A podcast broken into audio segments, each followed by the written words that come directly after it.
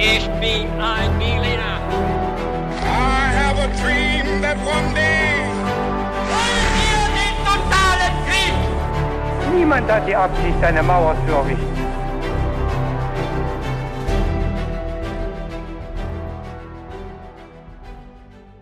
Herzlich willkommen bei his 2 go eurem Podcast zum Mitnehmen für zwischendurch oder den gemütlichen Abend zu Hause, wo wir euch durch interessante Momente der Geschichte leiten. Wir, das sind Viktor und David, und wir erzählen euch jedes Mal eine Geschichte zum Mitfiebern.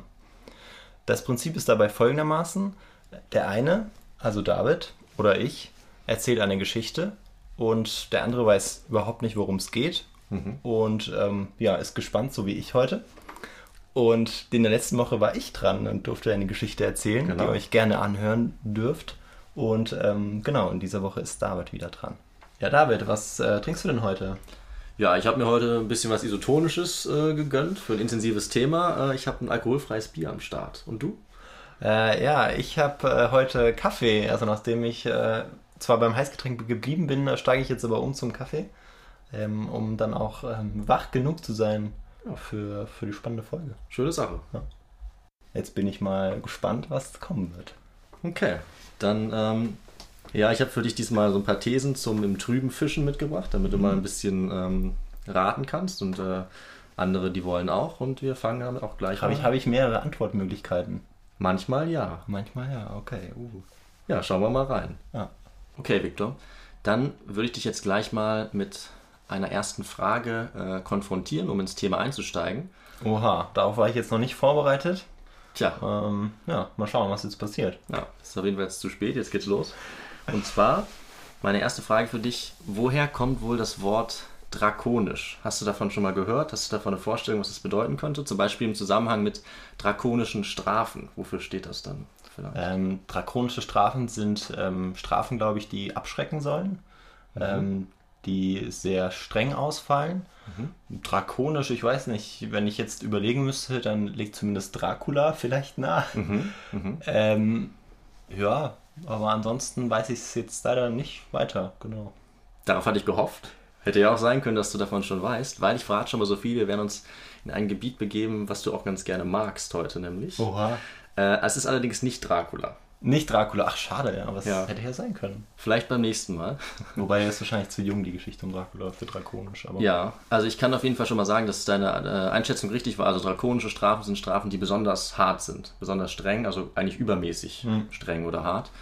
Und jetzt wird es auch unter anderem darum gehen, wie denn dieser Begriff entstanden ist, wo der herkommt. Aber das Okay. verrate ich jetzt noch nicht gleich, Oha, aber bald. man wird so richtig auf die Folter gespannt. Ja, schon so ein bisschen. Und jetzt kommen wir aber zu, zur zweiten These, beziehungsweise zu drei Thesen. Oh, oh Gott. Und jetzt können alle, die wollen, mal raten, welche davon richtig ist. Ja? Ja, Man, man muss es nicht richtig beantworten, das kann man dann am Ende der Folge. Okay. Ist ja alles gut. Aber wir legen los mit, also, das Gesetz, um das es gleich gehen wird, ja, ein Gesetz, wurde A. im Palast aufbewahrt, B. öffentlich aufgestellt oder C. nur den für die Rechtsprechung Zuständigen übergeben. Ich würde sagen öffentlich ausgestellt, weil es ja, ähm, wie ich vielleicht schon gesagt hatte, auch irgendwie abschreckend sein sollte, möglicherweise. Deshalb hätte ich jetzt auf öffentlich ähm, ge geraten, auch einfach getippt. Okay. Ähm, genau, weil man, glaube ich, auch damit auch ein Zeichen setzen wollte, möglicherweise. Also ich weiß gar nicht, ob ich damit völlig falsch liege mit, mit dieser Einschätzung. Sage ich noch nicht. Ähm, genau, das wäre jetzt mein Okay. Tipp gewesen. Alles klar. Dann äh, gehen wir jetzt noch ein bisschen weiter mit der dritten Frage, die ist etwas offener.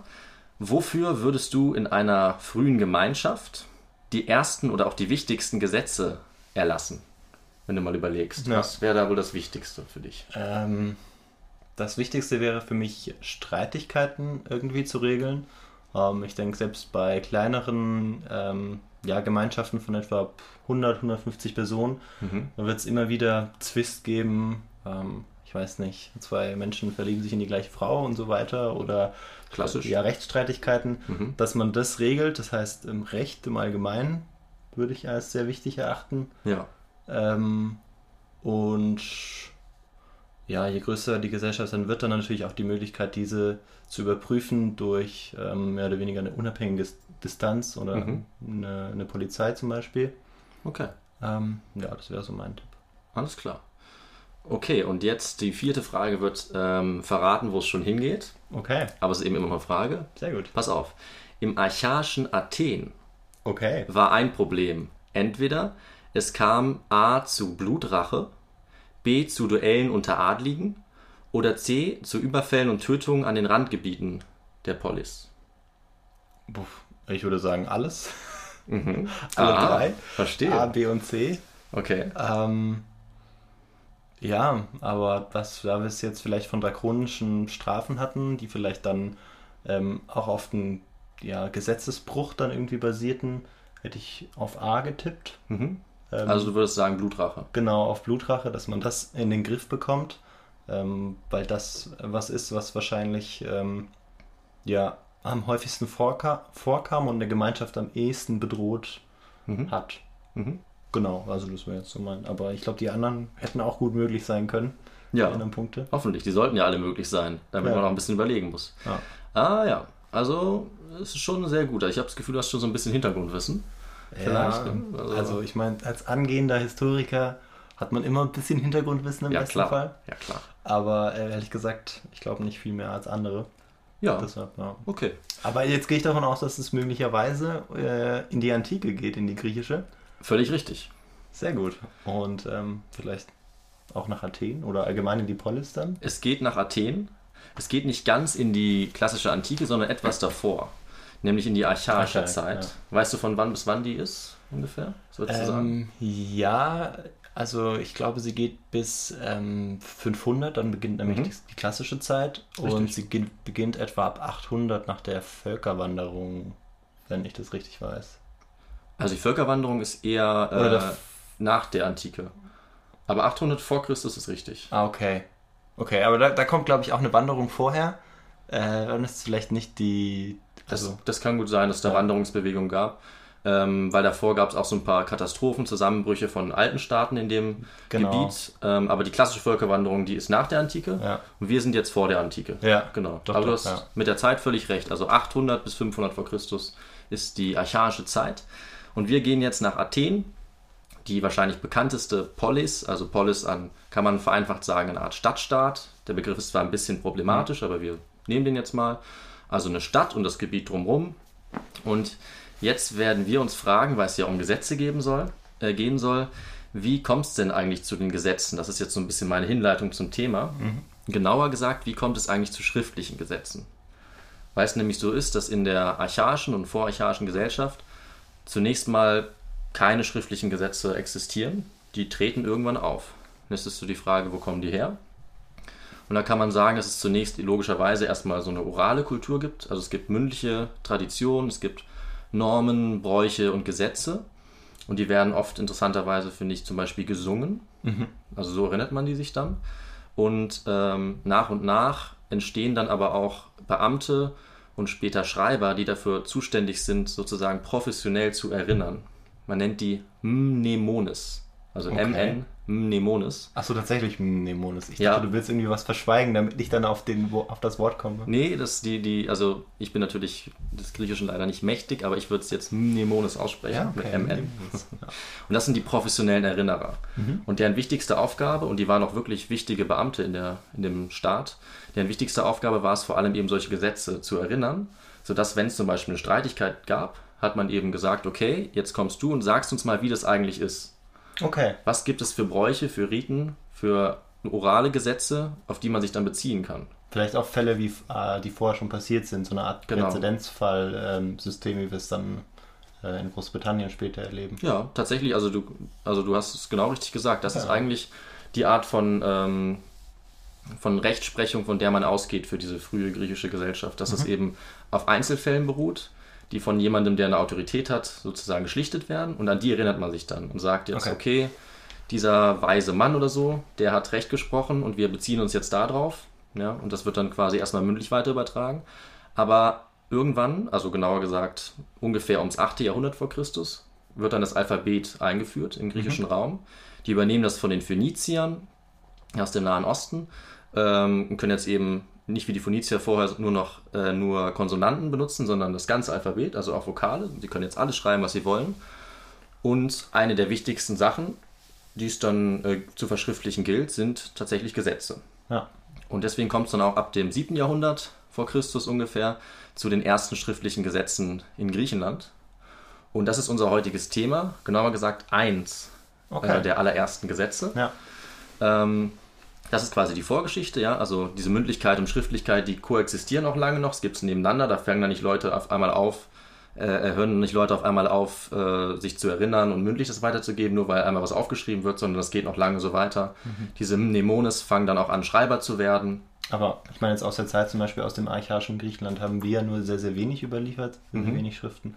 Aber Ja. es wird natürlich dann auch viel mehr Leute gegeben haben, die oder mehr Leute gegeben haben, die geschrieben haben, als nur die Überlieferung, die wir heute haben. Absolut. Vielleicht, daran zu erinnern, genau. Genau. Also, weil Homer, Herodot ist, glaube ich, noch an der Grenze, gerade so um 500. Äh, ich weiß nicht, viel mehr Leute fallen mir gerade gar nicht ein, aber es gibt sicherlich noch Sind sicherlich mit die bekanntesten. ja, ein, zwei, äh, die wir bis heute überliefert haben, aber es gibt wirklich sehr, sehr wenig. Genau, und äh, da ist eben da immer auch viel Forschungsdiskussion, viel Spekulationsraum. Zum Beispiel die Geschichten von Homer, in welcher Zeit spielen die jetzt überhaupt? Wie viel sagen die uns über die Zeit? Ne? Wie Und viel ist da dran natürlich? So ist die Genau. Frage immer. Und äh, auch heute werden wir uns auf jeden Fall mit der Quellenproblematik beschäftigen, weil Ah. besonders viel ist da einfach noch übrig geblieben. Ja. Ähm, aber wir gehen jetzt mal zum, aktuell, zum, zum eigentlichen Thema. Und zwar ähm, gibt es tatsächlich natürlich auch Leute, die diese Gesetze erlassen. Und dann gibt es eine Reihe von zum Teil mythischen, zum Teil auch sicher belegten äh, Gesetzgebern, die oft auch von außen, äh, aber zum Beispiel auch als Beamte in der Polis auftreten und denen die Gesetze geben. Ja. Und der, um den es heute gehen soll, der ist eben derjenige, der für diese Redewendung, die wir am Anfang hatten, drakonisch verantwortlich ist. Und der heißt tatsächlich einfach Drakon. Drakon. Okay. Also das ist jetzt schon mal aufgelöst, also eigentlich ganz äh, unspannend. Ist ja gar nicht so weit weg von Dracula. Ist nicht so weit weg. Ähm, ich weiß jetzt leider nicht, ob die was miteinander zu tun haben. ich glaube nicht. Wahrscheinlich nicht. Aber ja. Aber der Drakon, der war schon auch so ein bisschen umtriebig.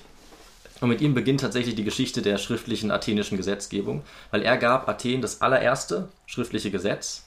Und zwar war das im Jahr 621 oder 20 vor Christus. Ah, okay. Und er ist zwar eine mythische Figur, ähm, aber seine Existenz ist sehr wahrscheinlich. Die ist nicht zu 100% sicher, aber man geht schon davon aus, dass er wirklich äh, real existiert hat und wirklich diese Gesetze auch erlassen hat. Wer, wenn ich zwischenfrage, Mhm. wer ist da gerade dann an oder in der Herrschaft? Ist das dann zur Zeit schon von Solon oder ist Ah, das noch? gute Frage. Also die Gesetze wurden unter der Herrschaft des Archon Aristechemus, Ja. Aristechemus ähm, erlassen.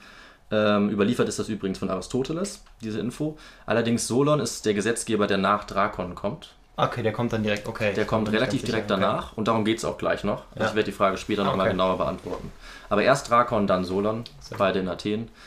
Genau, und dieser Drakon, der eine mythische, aber wahrscheinlich reale Figur ist, der wird also als Gesetzgeber einberufen. Entweder speziell, sozusagen von außen, Mhm. oder er war schon ein ähm, Tesmotetai, also einer der Archonten, das sind die höchsten Staatsämter in Mhm. Athen. Und ähm, hat dann als solcher eben begonnen, diese Gesetze, um die es gleich gehen wird, beziehungsweise ein Gesetz zu erlassen. Und jetzt ist natürlich die Frage, ähm, was für ein Gesetz und wo kommt es her? Ja, wie kommt es dazu? Und zwar wird Drakon auf jeden Fall zweifelsfrei ein Gesetz über die Tötung zugeschrieben, das genau auf diese Zeit 621 datiert wird. Das ist das erste verschriftlichte Gesetz Attikas und hat auch einen extrem hohen Stellenwert für diese Polis, wozu es auch später nochmal was geben wird. Ähm, Und genau dieses Gesetz und andere Gesetze, von denen man annimmt, dass er sie erlassen hat, das sind die, die als besonders streng, als außergewöhnlich hart und eben dann drakonisch gelten. Okay. Und wie das dazu gekommen ist, darum wird es jetzt gleich noch gehen. Aber ich äh, mache jetzt erstmal weiter mit dem Kontext dieses Gesetzes. Weil wir müssen uns ja fragen, und da haben auch ein bisschen die Fragen am Anfang drauf gezielt, äh, wieso muss denn jetzt Drakon ein Gesetz über die Tötung erlassen? Und ähm, eigentlich ist es immer so, das hat zum Beispiel auch Hans-Joachim Gerke gesagt, wo ich in der Vorlesung sitze, Sehr gut. man hat erstmal Traditionen, Codes und Normen und so und die funktionieren vielleicht auch ganz gut. Aber wenn irgendwann mal was schief läuft, das nicht mehr funktioniert, dann muss man eben ein Gesetz erlassen, Ja, um das nochmal ne, zu kodifizieren, systematisch festzuhalten, auch allgemein. Und das passiert wahrscheinlich auch gerade um diese Zeit. Und da war deine Antwort auch richtig. Und zwar ist das Problem, was es jetzt gibt, die Blutrache. Und zwar unter adligen Familien. Und da gibt es ein Ereignis, was das früheste Ereignis überhaupt ist, was belegt ist für die athenische Geschichte, was da besonders entscheidend ist, wahrscheinlich, der sogenannte Kylon-Frevel. Kylon-Frevel. Ist dir neu?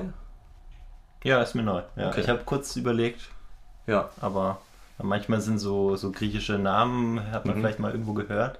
Aber nee, der Begriff sagt mir jetzt nichts. Hat mir auch nichts gesagt, aber ich kann es mal kurz schnell ähm, so ein bisschen zusammenfassen. Kylon war ein Adliger, der mit seinen Gefolgsleuten die Akropolis in Athen besetzt hat und eine Tyrannenherrschaft, eine sogenannte Tyrannis, errichten wollte. Und da waren natürlich die Athener nicht einverstanden, die haben ihn belagert. Er selbst konnte fliehen und seine Anhänger, die ähm, haben dann versucht zu flüchten zu so Altären und Gottesbildern auf der Akropolis Ja. weil der Brauch damals, also die ungeschriebenen Gesetze waren, wenn man sich zu so einem Heiligtum flüchtet, dann darf einem nichts passieren. Im Prinzip wie die Kirchen dann im Mittelalter, Ja, was genau. dann oft nicht eingehalten wurde, aber so war es ja im Prinzip. Stichwort ist richtig, es wurde nicht eingehalten. Sie wurden trotzdem getötet. Okay. Eigentlich wollte man das vermeiden, weil die Götterbilder dann äh, religiös befleckt werden, wenn da Blut vergossen wird. Ähm, deswegen wurde ihnen zuerst angeboten, dass sie mit dem Leben davonkommen, wenn sie jetzt gehen. Sie sind darauf eingegangen, weil sie wollten nicht verhungern. Naja, und dann wurden sie alle getötet. Okay. Also manche sind dann auch wieder zurückgeflüchtet Das und wurden nicht dann sehr fair. Ja. Das ist überhaupt nicht fair. Die wurden dann auch direkt am ähm, Heiligtum getötet. Und das war im Prinzip ein einzig riesiger ähm, Gottesfrevel, der da ähm, ja. vollbracht wurde. Und verantwortlich dafür wurde eben einer der Herrscher zu der Zeit gemacht, der sogenannte Megakles und seine Gefolgschaft. So, und jetzt kommen wir zu der Blutrache in dem Fall, weil ne, dieser Kylon, der war nicht irgendwer und die Anhänger auch nicht, die hatten viele Verwandte und die haben jetzt die Blutrache angekündigt, den Megakles und all seinen Anhängern. Das heißt, das Problem war jetzt im Prinzip, die bringen sich jetzt für die nächsten Jahrzehnte die ganze Zeit gegenseitig um. Also wie so ein Mafiakrieg quasi. Ja, kann man sich echt so vorstellen. ja. Du bringst einen von uns um, jetzt müssen wir einen von dir umbringen. Okay. Es geht die ganze Zeit so weiter. Das kann man sich in so einem gottesfürchtigen Griechenland, wie, wie man es vor allem im Studium auch kennenlernt oder auch in der Schule Mhm. nicht vorstellen, dass das auch so kommen kann. Deshalb finde ich das super spannend. Also, Ja. dass das, ähm, dass das nur, weil man sich das immer so vorstellt, dass diese, diese Ehrfurcht vor den Göttern, also ist ja nicht, also nicht die Gottesehrfurcht, sondern vor den Göttern natürlich, Mhm. ähm, dass die dann auch immer dazu beigetragen hat, dass man sich dementsprechend auch ähm, ja, richtig verhalten hat. Ähm, so, also das war mitnichten so, weil äh, eben dann auch die Menschen so sind, wie sie sind.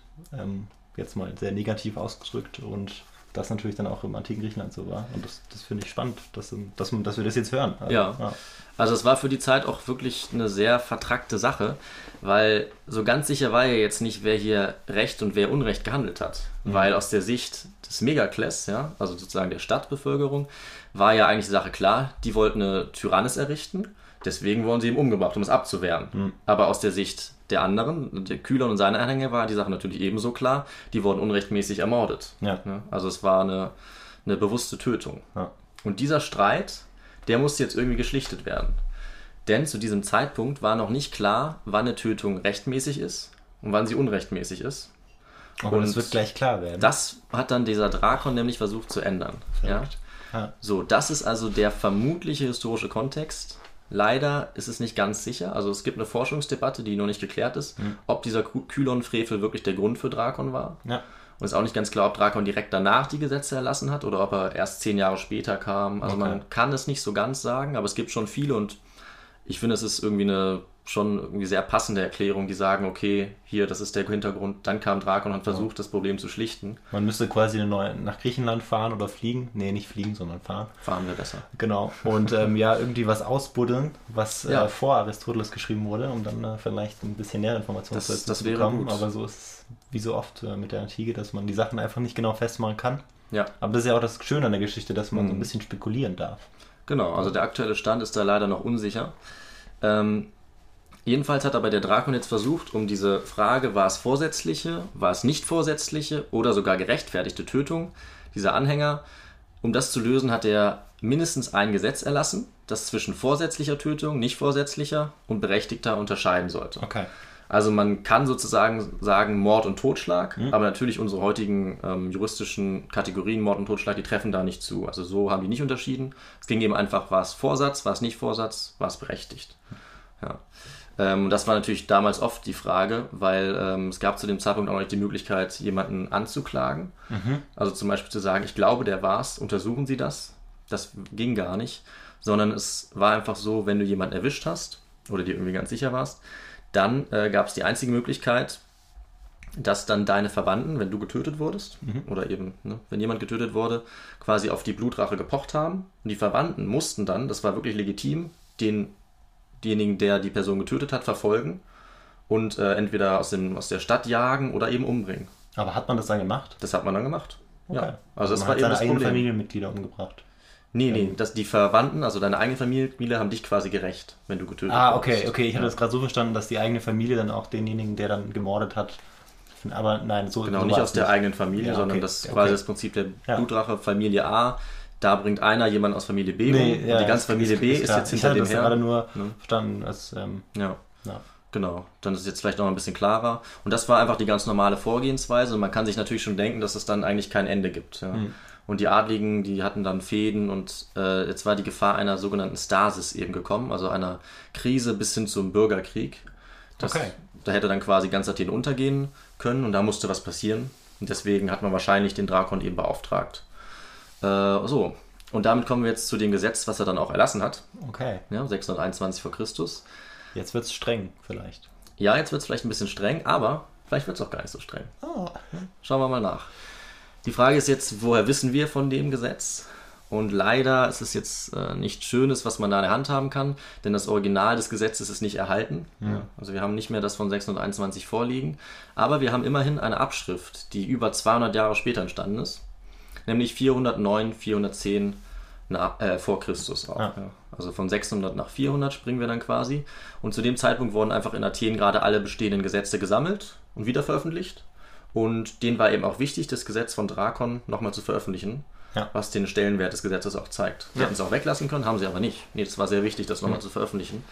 Ähm, und jetzt ist eben leider sehr unklar, wie nah am Original dieser erhaltene Text ist. Man weiß jetzt nicht, ob es komplett original ist, ob es erweitert wurde oder ob in der neuen Fassung das Gesetz sogar total verändert ist und eigentlich gar nicht so viel mit dem Original zu tun hat.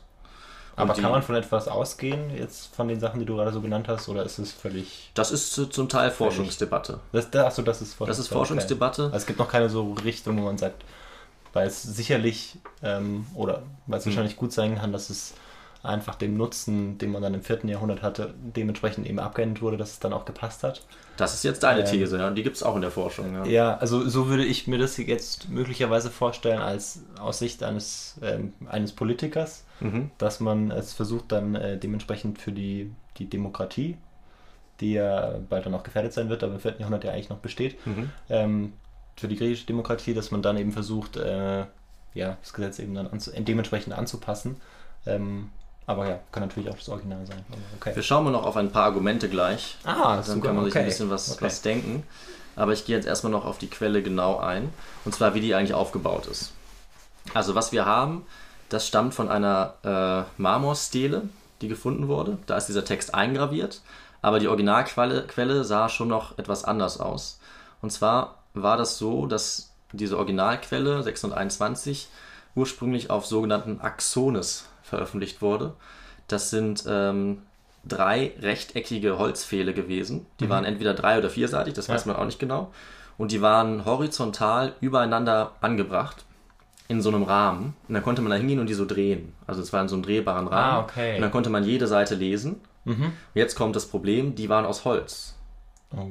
Naja, und Holz Ja, ist, richtig. ist natürlich eine Idee, wenn man das da reinschnitzt, aber es hält leider nicht so lange wie Stein. Ne? Dann hat man es vielleicht doch nicht in die Öffentlichkeit rausgestellt.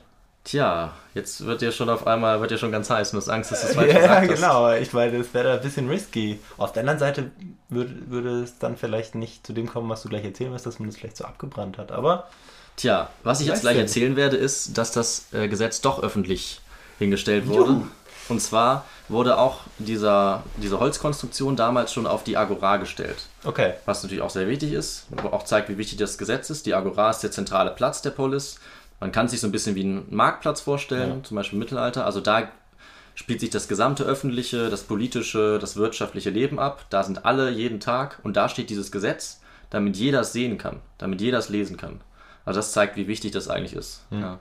Das wurde da abgestellt und auch das neue Gesetz, was 200 Jahre später dann in diese Marmorstele reingehackt wurde, das haben sie da auch wieder abgestellt. Okay, aber es war immerhin äh, in Marmor. Ja, also ein bisschen, ähm, ein bisschen beständiger dieses Mal.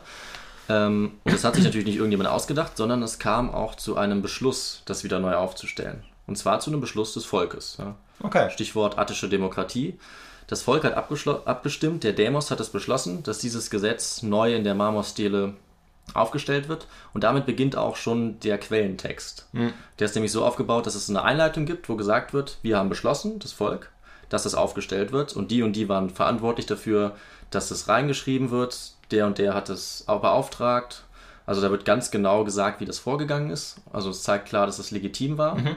Ähm, und dann kommt erst der eigentliche Gesetzestext. Und von dem ist eben leider nur noch etwas erhalten, nämlich nur noch Teile. was? Ja, Du das, spannst uns so richtig auf die das ist Folter, meine. Absicht. Es sind leider nämlich, das sage ich noch schnell, nur noch Teile des ersten Axons Okay. erhalten, also weniger als ein Drittel des Gesetzes. Oh. Aber jetzt sage ich mal, was eigentlich erhalten ist. Und da gibt es nämlich sieben Regelungen, die eben über diese Tötung gehen. Mhm. Die erste ist, dass wenn jemand nicht vorsätzlich tötet, ja, also Totschlag kann man sich so denken, dann soll die Verbannung von dem erfolgen. Okay. Das heißt, der musste dann Athen verlassen. Wenn Ja. er zurückgekommen ist, er könnte, konnte er getötet werden. Und was noch besser war eigentlich aus unserer heutigen Sicht, das wurde nicht einfach so gesagt, ja, das ist dann so, sondern es wurde auch festgelegt, wer das eigentlich entscheidet. Nämlich Okay. ein Gremium aus 51 Männern. Warum 51? Was meinst du? Weiß ich nicht. Komische Zahl. Kommunalzahl, ja. Liegt einfach daran, dass es dann immer eine Mehrheit gibt bei der Abstimmung. Ah, Schlau, oder? ja, das ist richtig schlau. Das kann nicht 25 zu 25 Aber es hätten ja auch 26 sein können. Nee, nee, Moment, es hätten auch 27 sein können. Ja, das, äh, Aber es waren 51. Es waren 51, genau. Ist aber eine schöne Zahl. Nicht 50, sondern 51. Ja. Ja.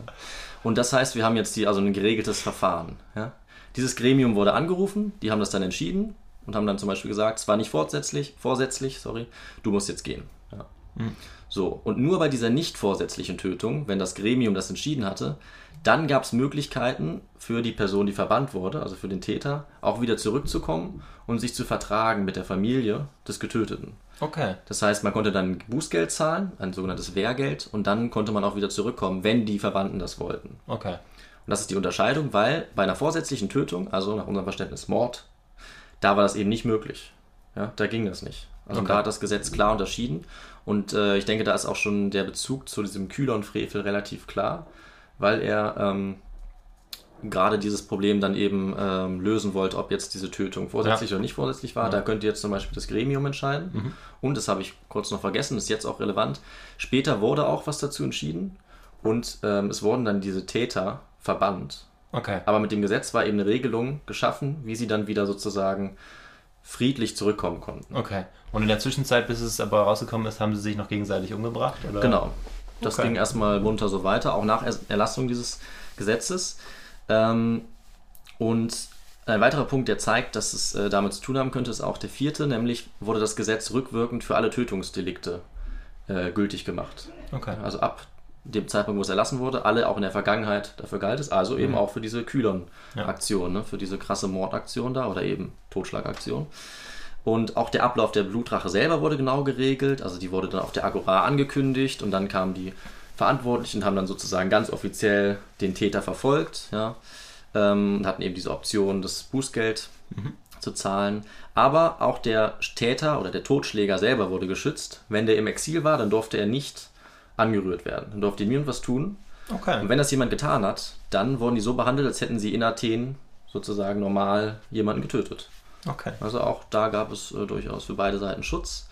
Und der siebte Punkt besagt einfach dann nur noch, und das ist eben leider der letzte, dass bei Notwehr generelle Straffreiheit herrscht. Ja. Also ne, Das ähm, Kommt klingt einem- auch sehr plausibel. kommt einem vielleicht auch bekannt vor. Ja. Genau, und dann gab es auf diesem ersten Axon zwar noch 17 weitere Zeilen, aber die sind leider unleserlich. Okay. Also das ist alles, was wir sicher haben. Ja. Und da gibt es natürlich die Frage, wie echt ist das? Wie vollständig ist das? Ja, und das ist eben, wie gesagt, bis heute nicht so ganz klar. Aber man kann schon sagen, diese Quelle, die wir haben, gibt mit sehr hoher Wahrscheinlichkeit das Original in diesen sieben Punkten genuin genau Ja. wieder. Ja. Ähm, und da gibt es auch einige Punkte, die dafür sprechen, dass das äh, nicht so wie deine These ist, ähm, schon auch im Original noch gelassen wurde, als sie es Okay. neu aufgestellt haben. Zum Beispiel, dass überhaupt dieser Gesetzestext von Axon spricht, diesen Holzblöcken. Ja. Ähm, das wäre zu der Zeit gar nicht mehr üblich gewesen. Also das hätte man zum Beispiel dann wahrscheinlich verändert und hätte dann gesagt, okay, hier auf der Marmorstele, aber da steht immer noch erster Axon, zweiter Axon, die Überschrift vom zweiten Axon ist Ja. auch noch da.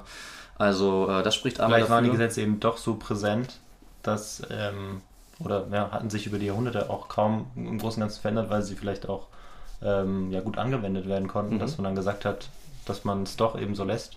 Ja, Ja. dafür spricht einiges Okay. und da sage ich auch gleich noch was dazu.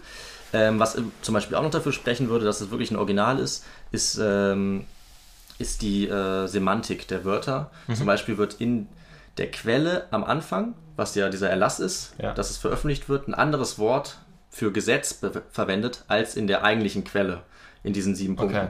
Und das spricht eben auch dafür, dass sie das alte Wort da äh, gelassen haben und den Mhm. Gesetzestext von, sieben, äh, von 6 und 21 nicht verändert haben, weil sonst Ja. Mhm. hätten sie ja wahrscheinlich die Wörter angepasst.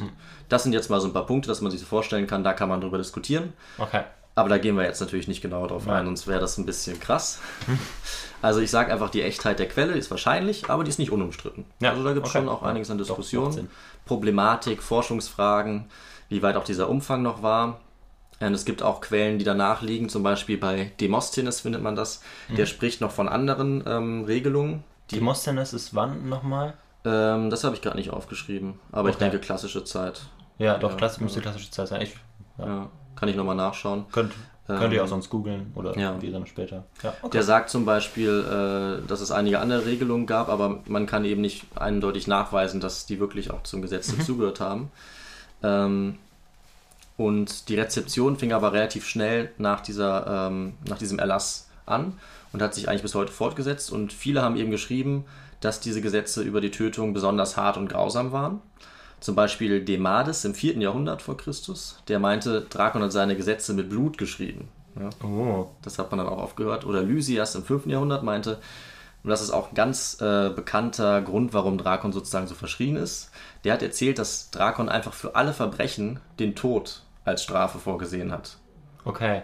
Weil der Drakon sich angeblich gedacht hat, dass nur der Tod ähm, eine ausreichende Strafe ist. Das heißt, er hat selbst für ganz geringe Verbrechen wie Diebstahl oder so hat er schon den Tod ähm, veranschlagt. Und er meinte aber, okay, der Tod ist schon so eine krasse Strafe, es gibt keine härtere. Deswegen gibt es für den kleinsten, Verbrechen ist die schon angemessen, aber für größere Verbrechen habe ich keine härtere Strafe. Deswegen ist einfach für alles der okay. Tod die Strafe. Ja, zum Glück konnte er sich damit nicht äh, durchsetzen. Richtig? Ähm, richtig, ja. Ja. Vermutlich zumindest. Ne? Okay. Wir wissen ja nicht, ob das damals Weil so ich wollte, ich wollte schon kurz zwischenfragen, dass ich, oder sagen, dass ich ein bisschen enttäuscht bin, weil ich finde, die klangen jetzt ja nicht so hart, die Gesetze. Aber Mhm. wenn es natürlich sein äh, Verlangen gewesen wäre, ähm, einen Menschen umzubringen, weil, ähm, ja, Ja. er zum Beispiel Diamanten geklaut hat, Zum Beispiel, was ja nachvollziehbar oder einen. Diamant, Diamanten geklaut hat, Ja. das wäre, ist schon eine harte Strafe, drakonisch, Ja, kann man so sagen. aber, ja, ist, ist Ja. zum Glück nicht gekommen. Also du hast recht, ja, wenn diese Vorwürfe äh, zutreffen würden, dann wären das in der Tat drakonische Strafen gewesen. Aber Ah, ja, richtig, genau. das kann man natürlich nicht so ganz sagen und ich, ich, mein Eindruck war jetzt, dass es auch nicht besonders wahrscheinlich ist, sondern dass das eben, ähm, glaube ich, viel auch so ein bisschen so eine mythisierte, Ja, ja, metaphorische Bedeutung hatte, die dann eben immer fortgetragen wurde. Auch im Mittelalter wurde es noch, noch übertrieben wurde. Schon. Also wenn es halt auch direkt danach falsch rezipiert wurde oder wir nur das überliefert Ja. haben, was wir überliefert haben und das Genau. ist nur in eine Richtung beliefert, Ja. dann, ähm, ja, dann war er vielleicht doch nicht so drakonisch. Also wahrscheinlich nicht, aber das Problem ist eben, dass auch die, vielleicht nicht die Zeitgenossen, aber auch die äh, Rezipienten, die kurz danach kamen, schon wahrscheinlich eine sehr schwierige Quellenlage vor sich hatten. Man weiß eben nicht, wie lange diese, ähm, diese hölzernen Axones da noch standen, schwer zu sagen. Aber es ist quasi sozusagen, wenn man so will, von Stunde Null ähm, schon schwierig gewesen für alle Leute, das zu beurteilen. Und was noch dazu kommt, ist jetzt dieser Solon, auf den ich noch eingehen wollte. Weil angeblich waren nämlich die Gesetze Drakons so hart, dass Solon, als er ungefähr 20, 30 Jahre später, das ist auch nicht ganz überliefert wann, ähm, aber sozusagen, ja, sagen wir mal 690 um den Dreh plus minus tatsächlich 30 Jahre, das kann man nicht so genau sagen, Okay. dass dieser Solon, der auch ein ganz bekannter, mythischer, aber wahrscheinlich auch realer Gesetzgeber Athens war, äh, die Gesetze abgeschafft hat von Drakon, weil sie so hart und streng waren, bis auf dieses Gesetz der Tötung, was heute noch überliefert ist. Weil das wurde ja 400 schon wieder aufgestellt. Das heißt, das muss der Solon auf jeden Fall bestehen lassen haben, weil es scheinbar sehr wichtig war, sonst hätten sie sich nochmal neu aufgestellt. Ähm, das hat natürlich das auch nochmal so ein bisschen ähm, ja, gefestigt, diesen, diesen grausamen Ruf von Drakon und seinen Gesetzen, dass alle anderen abgeschafft worden werden mussten, weil sie angeblich so hart waren. Aber das ist bei weitem auch in der Antike schon nicht die einzige Rezip, ähm, die einzige Sicht auf diese Gesetze, sorry. Also auch da gab es einige Autoren, die vor allem auch in der Tradition mit Solon gesagt haben, nee, Drakon war schon gerechter Gesetzgeber, das hatte schon Hand und Fuß und das ist eines unserer wichtigsten und wertvollsten Gesetze. Ja, also es gab auf jeden Fall auch beide Seiten. Nur bis heute, das sieht man ja an diesem Adjektiv, drakonisch, Ja. hat sich eben eher, zumindest bis in die moderne Forschung, die Sicht durchgesetzt, dass die Gesetze so unnötig hart waren.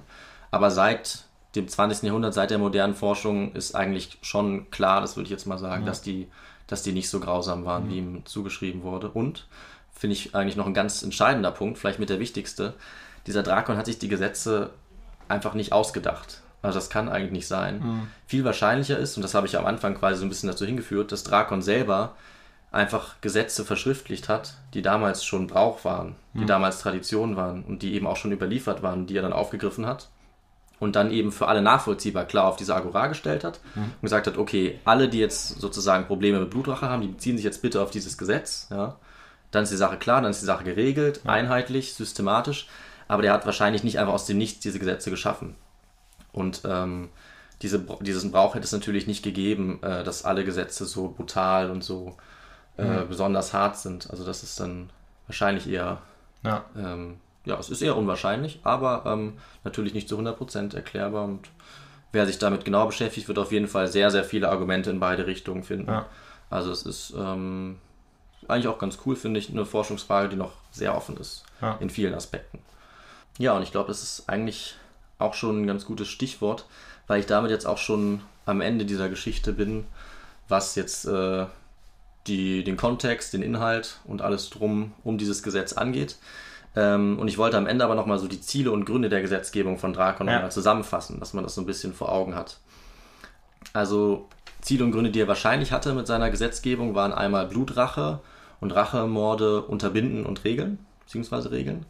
Und natürlich, was auch wichtig ist, die Gewalt des Staates, ja, die Jurisdiktion damit stärken. Ist ja klar, dass der Staat eben, wenn er die Möglichkeit hat, über Gremien, ja, über Beamte, wie dieses Gremium der 51 Männern, über Institutionen solche äh, Fälle zu regeln, dass er dann einen stabileren Staat, eine stabilere Gemeinschaft schaffen kann und eben auch eine größere Macht als, als Staat hat. Das sieht man im antiken Griechenland ja allgemein eigentlich ganz gut, oder Mhm. ja, also vor allem jetzt in der Archaik, aber dann auch später, wie man quasi dem Problem entgegenwirkt, dass man, dass immer mehr Menschen zusammenkommen. Ich glaube, das meinte ich auch so ein bisschen mit, Ja. also ich weiß nicht eben, ob man es Völkerwanderung nennen kann, aber es kommen eben viele Mhm. Menschen von überall her, so um 1000 ist das etwa, also ich glaube, grob. Mhm. Und ähm, sich dann quasi zu Gemeinschaften zusammenbilden, die am Anfang noch kleiner sind Mhm. und dann aber immer größer werden. Und dann natürlich hat man immer neue Herausforderungen in der Organisation. Ja. Ähm, und ja, wie du wie du es gesagt hast, eigentlich, dass man dann vor allem im Recht in der Jurisdiktion, dass man dann eben neue, ja, neue Gesetze schaffen muss, ähm, die dann aber erst auftauchen können, sobald meistens auch Probleme auftauchen, so Genau. wie wir es jetzt gesehen haben. Und Mhm. ähm, das ist halt eben oft ein Problem, dass man, man versucht immer heute auch zu sagen, ja, es ist doch besser, wenn man präventiv ist, wenn man schon was vorhersieht, dass was passiert, aber ja. äh, in der Theorie lässt sich es leider leichter sagen, als es in der Praxis möglich ist und das ist eigentlich bis heute der Fall. Hm. Ja, nee, also die hatten auf jeden Fall eine Menge, eine Menge Krisen zu der Zeit und ähm, was vielleicht auch noch ganz interessant ist, ist, dass Drakon nicht gelungen ist, diese Krisen zu lösen, aller Wahrscheinlichkeit nach. Also das Gesetz war sicherlich nicht schlecht, sage ich mal, aber es hat noch nicht ausgereicht. Also diese Stasis, diese Gefahr des Bürgerkriegs, die bestand noch weiter. Und erst Solon nach Drakon hat es dann geschafft, ähm, ein bisschen mehr Frieden, ein bisschen mehr Ruhe in diese Gesellschaft reinzubringen. Und deswegen wird er auch viel mehr ähm, Ja. verherrlicht und verehrt als einer der Wegbereiter der Demokratie. Als, als der gilt er auch. Aber wir sehen eben, das Gesetz von Drakon zur Tötung, das hat er schon gelassen, weil das war schon nicht so schlecht. Ne? Ja. Sonst hätte er das ja abgeschafft. Genau, aber zentral auf jeden Fall, dass die Gewalt des Staates äh, gestärkt wird und dass eben auch Selbstjustiz unter, unterbunden wird. Also die Tötung, die sollte so weit wie möglich unter die Macht des Staates gestellt werden. Keine Rachemorde mehr, die ähm, außerhalb dieser Regelung verlaufen. Ähm, und was damit passiert ist, ist eben aller Wahrscheinlichkeit nach, dass damalige orale, mündliche Rechte kodifiziert wurden, verschriftlicht wurden. Das sagt uns sozusagen, woher kommen die Gesetze von Drakon. Ja, der hat sich sicherlich auf, be- auf schon bestehendes Recht bezogen damit und hat vielleicht noch so ein bisschen so seinen eigenen Senf dazugegeben. Ähm, und damit haben wir eben eine systematische und allgemeine Regelung, die auch über den Einzelfall hinaus angewendet werden kann. Ja. Ja, also es ist nicht das Recht, wovon wir vorher geredet hatten, wo jetzt, okay, wir haben hier einen Präzedenzfall und auf den bezieht man sich nochmal, sondern dieses Recht war für alle einsehbar jeder, zumindest der lesen konnte oder jemand hatte, der lesen konnte, der konnte sich darauf beziehen, konnte diese Gremien und Institutionen anrufen. Und ähm, entscheidend ist eben, dass es auf eine breite Öffentlichkeit ausgelegt war. Ja. Ja, also da konnten dann wirklich alle mitmachen. Eigentlich eine sehr moderne Vorstellung. Ja, wir, brauchen, definitiv. ne, wir brauchen natürlich jetzt in Zeiten des Internets keine Gesetzestafel mehr Ja. vorm Rathaus. Aber wir haben eben ein Grundgesetz, was jeder einsehen kann und lesen Öffentlich, kann. frei, Öffentlich, zugänglich. kostenlos. Genau, eben kann man sich auch mal kurz mitnehmen, ne? Ja. kann man mal reinschauen. Und im Prinzip war das auch die Idee damals. Und äh, das zeigt auch die Struktur und der Aufbau des Gesetzes. Also der Text war klar gegliedert. Es war keine technische Sprache, die konnte man ganz gut lesen. Und es war eben öffentlich aufgestellt auf dem Platz, wo jeder jeden Tag war und dieses Gesetz sehen konnte. Und, und man sieht vielleicht auch eben, vielleicht nochmal zurück zur Entwicklung eben Mhm. dieser Gemeinschaften, was mir gerade einfällt, weil wenn man jetzt so Gesetzbücher nimmt oder auch äh, Jurastudentinnen und Studenten sieht, die dann so ganz Ja. dicke äh, Gesetzbücher haben, ähm, ja, wenn sich halt eine Gesellschaft weiterentwickelt, ständig neue Herausforderungen kommen, aber alte bleiben, Mhm. dann braucht man eben immer mehr neue Regeln finden. Und jetzt auch mit der Digitalisierung gab es dann auch, ähm, ich glaube, ja, im 21. Jahrhundert auch wahnsinnig viele neue Gesetzesänderungen Stimmt, zum Datenschutz zum Beispiel. Und, und man merkt es ja auch mit den, mit den Cookies oder Pop-ups, Ja. und mit denen, dass man das akzeptieren muss. Also es kommt Klar. ständig immer was dazu. Und ähm, deshalb äh, ja, ist eigentlich in der Hinsicht Jura eigentlich auch ganz spannend, weil es auch immer up-to-date sein muss. Absolut. Ähm, und man sieht eben quasi jetzt, äh, hast du ein Beispiel genannt, eben für so ein bisschen für die Anfänge, wie, wie, Mhm. woher eigentlich, wieso man eigentlich so dringend ähm, diese, ähm, ja, diese Jurisdiktion braucht. Genau, die Jurisdiktion des Staates. Ja, ein sehr schöner Punkt. Stimmt, also man hört eigentlich nie auf, äh, Gesetze zu Ja. erlassen, weil immer wieder neue Probleme und Präzedenzfälle Fälle auftreten. Und klar, wenn man ähm, eine Gesellschaft hat, wo es erstmal keine Gesetze oder keine schriftlichen gibt, dann fängt man natürlich mit so wichtigen Sachen wie der Tötung an. Ja. Ne? Da wollte ich auch am Anfang drauf hinaus. Ähm, Ja, wo, also ich denke, es ist auch naheliegend, dass man so ein paar Grundprobleme hat, zu denen wahrscheinlich Mord und Totschlag erstmal gehören. Hm. Ähm, und jetzt können wir uns vielleicht auch, das ist ein ganz gutes Stichwort, nochmal die Thesen vom Anfang nochmal kurz angucken, Ja, ob wir die auch alle beantwortet haben. Ne? Weil die erste Frage war ja, woher das Wort drakonisch kommt. Ich glaube, die haben wir ganz gut beantwortet. Ja. Also drakonisch heißt heute noch harte Strafe, weil man eben ähm, daran früher gedacht hat, dass der Drakon besonders harte Strafen erlassen hat, mit Blut geschrieben, auf jede Straftat äh, den Tod. Ja. Das hat also echt bis heute in unseren Wortschatz Ja. überdauert. und wir Ähm, wissen jetzt, dass äh, das größtenteils, äh, ja, Fiktion will ich nicht sagen, aber schon so ein bisschen Fiktion war. Ähm, Interpretation, Weil, Interpretation, genau. genau. weil er ja eben wahrscheinlich das ja größtenteils einfach nur niedergeschrieben hat. Ja, Ähm, genau. also wie immer muss man es problematisieren. Problematisieren, Mindestens. genau.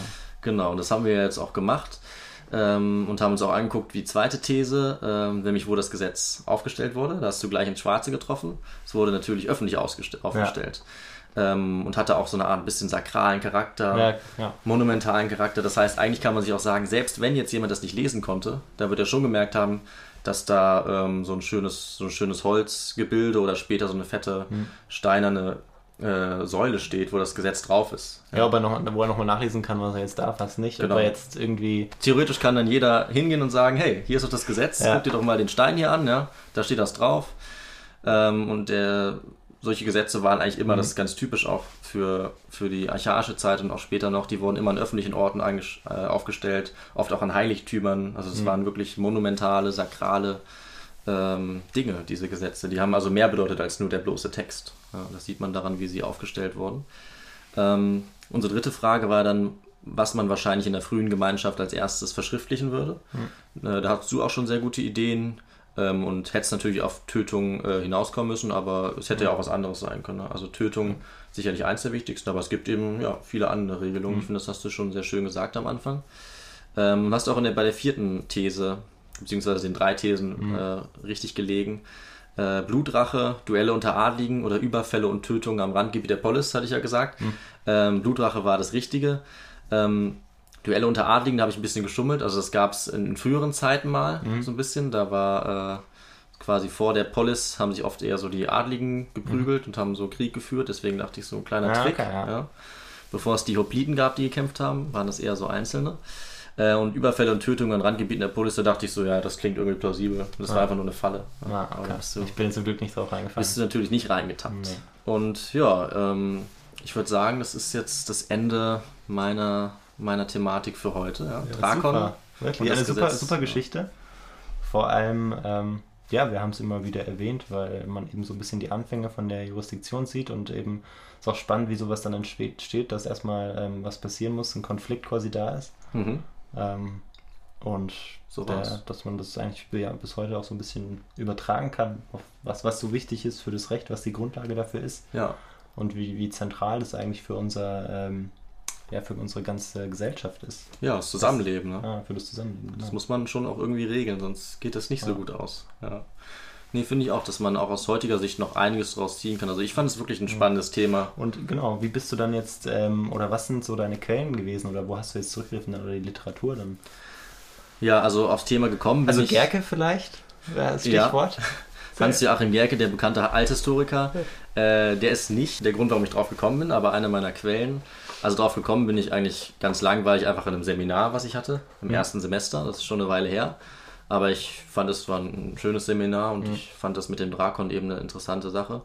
Da ging es eben einfach darum, wie Gesetze entstanden sind in dieser Ja. archaischen Zeit. Und da Drakon eines der bekanntesten und ersten ist, ging es eben auch darum. Ähm, und dann habe ich mir eben nochmal gedacht, wie könnte man drauf kommen? dann dachte ich, ja, vielleicht dieses drakonische Strafen. Vielleicht fragt man sich ja mal, woher kommt eigentlich diese, diese Redewendung drakonische Strafen? Ja. Jetzt wisst ihr es. ja, okay, ich lag mit Dracula schon sehr falsch. Aber Jetzt schon, ich muss sagen, aber am dass es schon auch irgendwie nahe liegt. Aber Ja. also es kam sofort in den Sinn und ich habe nicht wirklich drüber nachgedacht. Das ist natürlich totaler Quatsch, weil es ja was ist, was erst sich äh, eigentlich Ja. durch einen Roman im 20. Jahrhundert ja Bisschen, bisschen früher, aber ja. Ein bisschen oder ein bisschen früher, Genau. genau. Bram Stoker schreibt Ja. diese Geschichte und zack, überall Vampire. Ja, genau. So kann man es zusammenfassen. Und äh, ja, das hätte man sich eigentlich denken können, dass das vielleicht so ein Wort schon länger existiert. Aber Ja. ich äh, habe einfach aus dem Bauch heraus gesagt, was ich gedacht habe. Genau das wollte ich. Ja. Mein Ziel war ja, äh, dass du so ein bisschen rumrätst und im Trüben fischt. Für meinen Geschmack lagst du schon verdächtig oft richtig, aber das ist ja auch was, was, was Schönes. Ich hatte natürlich gehofft, dass du nicht gleich so drauf kommst, aber ich meine, so ist es auch Ja. gut. Ne? Du hast, konntest eben auch viel beisteuern, weil du dich mit dem Thema auch äh, auskennst. Das finde ich auch cool. Ja. Also beides ist ich eigentlich auch gut. super, super spannend. Also Ja. genau. Und vielleicht kurz noch was zu den Quellen. Also wer da nochmal nachlesen kann, der findet zum Beispiel bei eben Hans-Joachim Gerke und, und Schneider äh, die Quelle Geschichte der Antike. Das ist auch ein gutes Überblickswerk. Der kann zum Beispiel Aufsätze angucken von Winfried Schmitz, Das Gesetz Drakons oder Heimann mit Blut, nicht mit Tinte geschrieben. Ne? Der hat diese, diese Geschichte aufgegriffen. Ähm, und allgemein kann man auch nochmal bei Gagarin gucken über äh, Drakon and Early Athenian Homicide Law. Ganz bekanntes Werk dazu. Oder auch allgemein noch, was vielleicht ganz interessant ist, über die Entstehung schriftlicher Gesetze kann man bei Karl Joachim Hölkeskamp gucken oder bei Rosalind Thomas, Written in Stone. Also da gibt es sehr Also viel. hast du das alles äh, dir angeschaut? Das habe ich mir alles angeschaut, aber natürlich nicht alles Oha, Hast du die durchgelesen. Messlatte ganz schön hochgelegt. Na, ich bin ja nicht verrückt, durchgelesen habe ich es ja nicht. Sondern das war Ja, jetzt möglich aufgrund meines Vorwissens, dass ich halt Ja, okay. ähm, die jetzt, die habe ich hier reingeschrieben, weil ich so ein bisschen weiß, worum es geht, aber nicht, weil ich die alle durchgelesen habe. Ich bin ja Okay, nicht hab mich ein wahnsinnig. bisschen beruhigt. Keine Sorge. Ich habe es mir ja ein bisschen einfacher gemacht mit dem Thema, weil ich eh noch mich ganz gut daran erinnern konnte, worum es ging. Genau, und wer will, der kann eben diese Quellen reingucken. Auf der Wikipedia-Seite steht da noch ein bisschen wenig zu, aber es gibt echt viel Forschung dazu. Und das Coole ist halt, wer jetzt in 20 Jahren diesen Podcast hört, der kann nachgucken, ob jetzt vielleicht die Sache schon wieder ganz anders aussieht, ob es neue Erkenntnisse bei Ja. Drakon gibt. Da kann man mal kurz googeln, ob sich was verändert hat. Also bestimmt. Oder vielleicht gibt es dann so ein Update zu der Folge. In das könnte 20 auch Jahren. sein. Ja. Treffen wir uns nochmal. Ne? Ja, Erzähl ich mit noch mal langen was? Bärten. Ach, dann hoffentlich noch nicht lange Bärte. Ja, ja, das kommt auch an, was dann Mode ist zu der Zeit. Ja, ne? stimmt. Die verändert sich ja auch, wie die Gesetze. Ja. Ja, schön. Das ist ein schönes Stichwort eigentlich. So zum Schluss. Verändern Mhm. sich wie die Gesetze. Ja. Und dann, ähm, weiß nicht, willst du noch was hinzufügen? Ich bin damit jetzt am Ende. Ich glaube, das war schon ein, ein intensiv, intensiver Einblick. Da muss man nicht ja. noch Also, aber von, von vorne bis hinten durchweg spannend, vor allem, weil du uns auf die Spann äh, Folter gespannt hast. Ja, das ist mein Ziel. Aber ja, ja. gut. Okay. Dann sagen wir bis zum nächsten Mal. Genau, bis zum nächsten Mal. Ciao. Tschüss.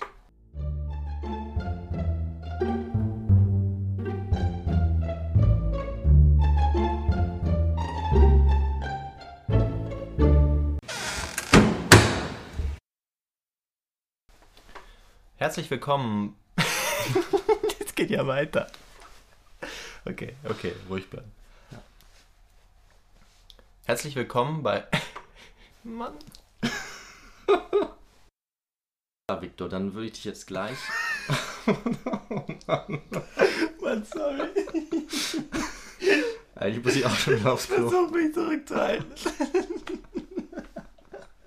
Eigentlich muss ich auch schon wieder aufs Klo. Eigentlich können wir auch kurz Pause machen. Ich weiß gar nicht, wie man hier Pause macht. Alles klar. Victor. Alter Schwede.